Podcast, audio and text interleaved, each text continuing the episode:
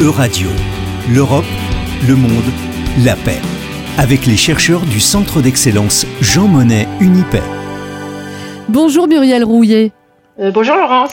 Alors vous êtes professeur de sciences politiques à Nantes Université. Vous revenez sur les conséquences de la décision du Conseil qui, le 15 décembre dernier, a accordé à l'Ukraine ainsi qu'à la Moldavie le statut officiel de pays candidat. Car cette décision, intervenue dans le contexte très particulier de l'agression russe contre l'Ukraine, relance avec éclat une politique de l'élargissement, aussi appelée accession, que l'on croyait mise en pause depuis la crise de l'euro.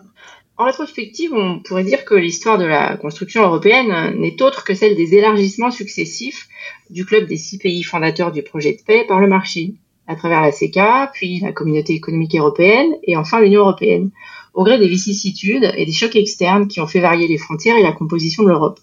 Cela se poursuit encore aujourd'hui, car l'effondrement de l'ordre bipolaire n'a pas fini de faire sentir ses effets sur l'Europe, et la guerre en Ukraine en est l'illustration tragique.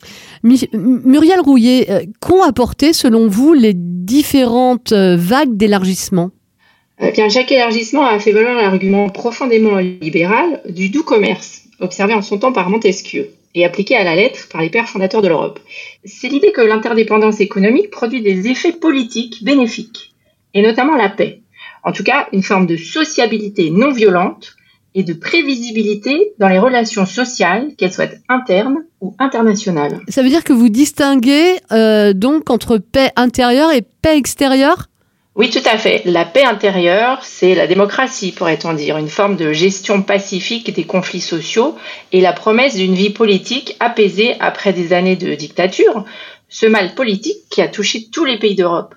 Ainsi, plusieurs vagues d'élargissement ont marqué le retour ou l'accession de plusieurs États au club très convoité des démocraties occidentales dès la fin de la dictature. Ce fut le cas de la Grèce, de l'Espagne et du Portugal, et c'est le cas des pays de l'Europe centrale et orientale.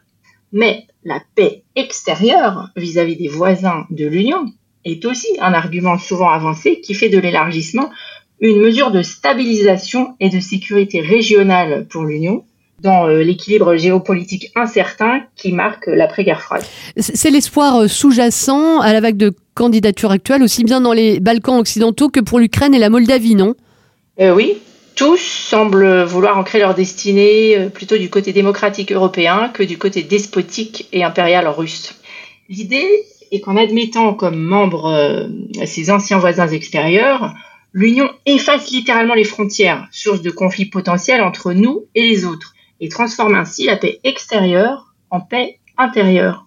On touche ici au très profond pouvoir transformateur de l'Union, théorisé par la chercheuse britannique Heather Graby. La politique d'accession en est une modalité aussi puissante que douce, puisqu'elle consiste à transformer en semblables des autres différents de nous grâce à l'exportation de notre modèle de gouvernance démocratique consenti par les élites réformatrices de ces pays. Il faut insister sur ce dernier point car c'est cela qui distingue l'élargissement de l'impérialisme ou d'une colonisation pure et simple. Alors on connaît la manière dont cette transformation douce s'opère, concrètement par des aides techniques et financières conditionné par une réforme profonde de l'administration et du régime politique des États candidats, dont on attend qu'ils transposent avec une aide technique considérable tout l'acquis communautaire, c'est-à-dire le droit européen, chapitre par chapitre, et il y en a 35. Certes, ce processus n'est pas sans heurts ni sans conflit, comme l'ont prouvé plusieurs élargissements précédents, achoppant par exemple sur les produits agricoles avec l'intégration de l'Espagne ou la question de l'état de droit avec la Hongrie et la Pologne. Mais la concurrence ou la dispute légale va mieux que la guerre, vous ne trouvez pas? Ainsi, alors que la route européenne de l'Ukraine est encore fragile et incertaine, la grande question qui demeure, est sans doute celle de la paix intérieure du grand autre, un despote aux portes de l'Europe. Eh bien, merci beaucoup Muriel Rouillet pour avoir mis les, les, élargissements à venir en perspective avec la paix intérieure. Je rappelle que vous êtes professeur de sciences politiques à Nantes Université. Merci à vous.